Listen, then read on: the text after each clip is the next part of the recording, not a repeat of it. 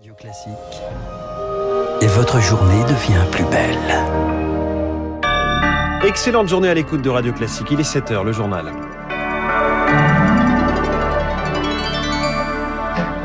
La matinale de Radio Classique avec François Geffrier. Comment réparer l'irréparable? L'Église de France sommet d'agir après les révélations de la commission indépendante sur les abus sexuels. Plus de 330 000 enfants ou adolescents abusés depuis 70 ans. Rompre l'isolement des aidants. Une journée nationale leur est dédiée aujourd'hui. Un Français sur cinq s'occupe régulièrement d'un proche malade, dépendant ou en situation de handicap. Et puis les républicains toujours à la recherche de la bonne formule pour désigner le candidat de la droite en 2022.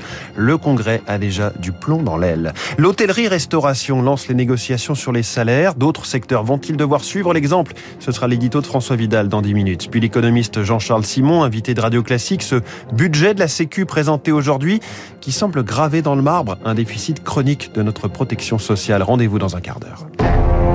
Radio Classique. Lucille Bréau, l'Église, face aux chiffres glaçants du rapport Sauvé. 216 000 enfants ont été abusés par des prêtres, des religieux ou des religieuses depuis 1950. Recensement vertigineux dévoilé hier par la commission indépendante sur les abus sexuels dans l'Église. Si on compte les laïcs, il serait même 330 000. Dans le monde, les précédents sont nombreux. En Australie, aux États-Unis, en Pologne, aux Pays-Bas ou encore en Allemagne.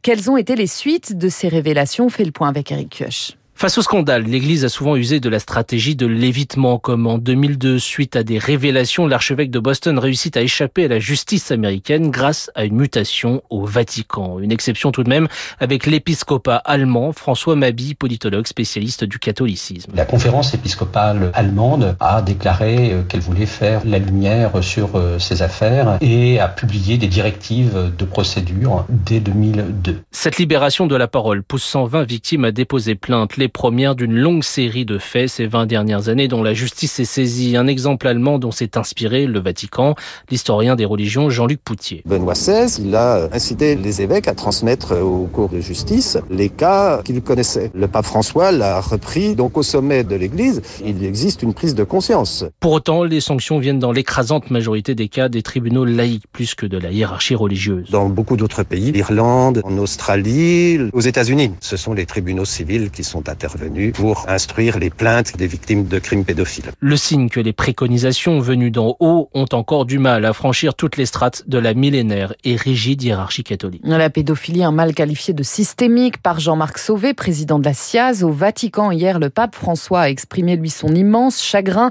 face, je cite, à l'effroyable réalité dévoilée par la commission Sauvé.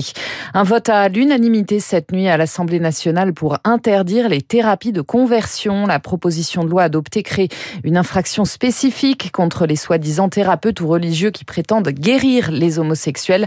Un délit puni de deux ans de prison et 30 000 euros d'amende. Le nouveau congé proche aidant peine à s'imposer. Un an après sa création, seulement 5000 aidants ont choisi d'y avoir recours. Il permet d'être indemnisé quand on s'occupe d'un proche diminué par la maladie, un handicap ou encore l'âge. 8 à 11 millions de Français sont concernés. C'est la journée des aidants aujourd'hui.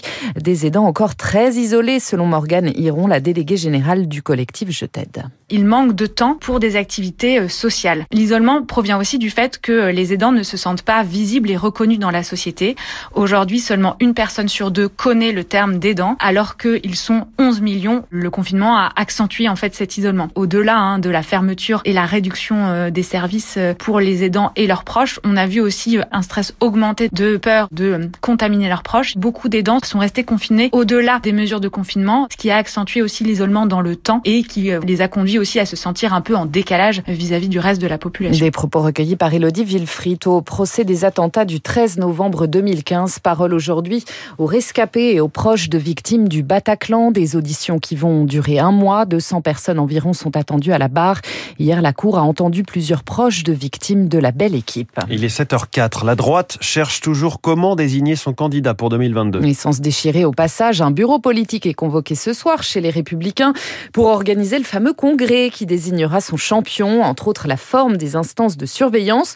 Congrès programmé le 4 décembre, mais qui patine déjà, Victoire Fort. Personne ne bouge d'un iota. D'un côté, les soutiens de Xavier Bertrand regardent toujours et encore les sondages qui le placent en tête. Damien Abad, président des LR à l'Assemblée. Il incarne la droite qui gagne. Toutes celles et tous ceux qui veulent gagner eh bien, ils doivent se retrouver autour d'une candidature qui aujourd'hui est dans le match. Pour éviter le pourrissement, il appelle à un rendez-vous hebdomadaire entre les candidats. Julien Aubert, député LR, avait lui plaidé pour une primaire semi-ouverte. S'il y a deux candidats, eh bien, c'est euh, mort pour tout le monde.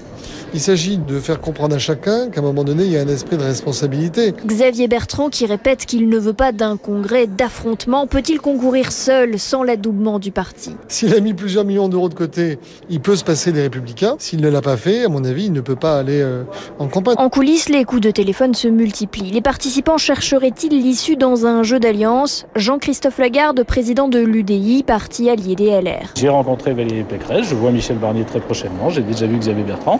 On dira courant novembre quel est notre candidat à l'élection présidentielle. Voilà le spectre d'un scénario harakiri. Si on ne s'en sort pas très vite, Zemmour va continuer de grimper et on va terminer à 10, se désespère un député de droite. Dans une semaine, les candidatures au Congrès seront closes. Victoire fort, le dîner s'est étiré jusque tard dans la nuit. Les 27 dirigeants de l'Union européenne se sont retrouvés hier soir à Ljubljana, en Slovénie, sommet informel consacré à la base aux relations entre l'Union européenne et les Balkans. Alors que la crise des sous-marins n'est pas encore tout à fait terminée, Emmanuel Macron en a profité pour appeler ses homologues à être clairs avec eux-mêmes. Le chef de l'État qui s'est entretenu longuement hier avec le chef de la diplomatie américaine, Anthony Blinken, en visite à Paris. Il rencontrera Joe Biden à la fin du mois à Rome lors du G20. Aux États-Unis, le patron de Facebook, Mark Zuckerberg, sort de son silence. Après la panne géante et surtout les révélations d'une lanceuse d'alerte sur les dessous du réseau social, dans une longue publication sur sa page Facebook, il assure ne pas avoir privilégié ses profits au détriment de la sécurité. Devant le Congrès américain hier soir, Frances Hogan, ancienne salariée de Facebook, a accusé la plateforme notamment de pousser les adolescents à utiliser toujours plus ses services au risque de provoquer une addiction. Le Congrès promet d'agir. Une première messe en hommage à Bernard Tapie. Elle aura lieu à Paris à 11h en l'église Saint-Germain-des-Prés aujourd'hui. Une seconde est prévue vendredi à la même heure à Marseille, cette fois pour ses obsèques à la cathédrale Sainte-Marie-Majeure, la Major. Le doyen des Français, lui, est décédé. Il avait 112 ans. Jules Théobald est né en Martinique en 1909.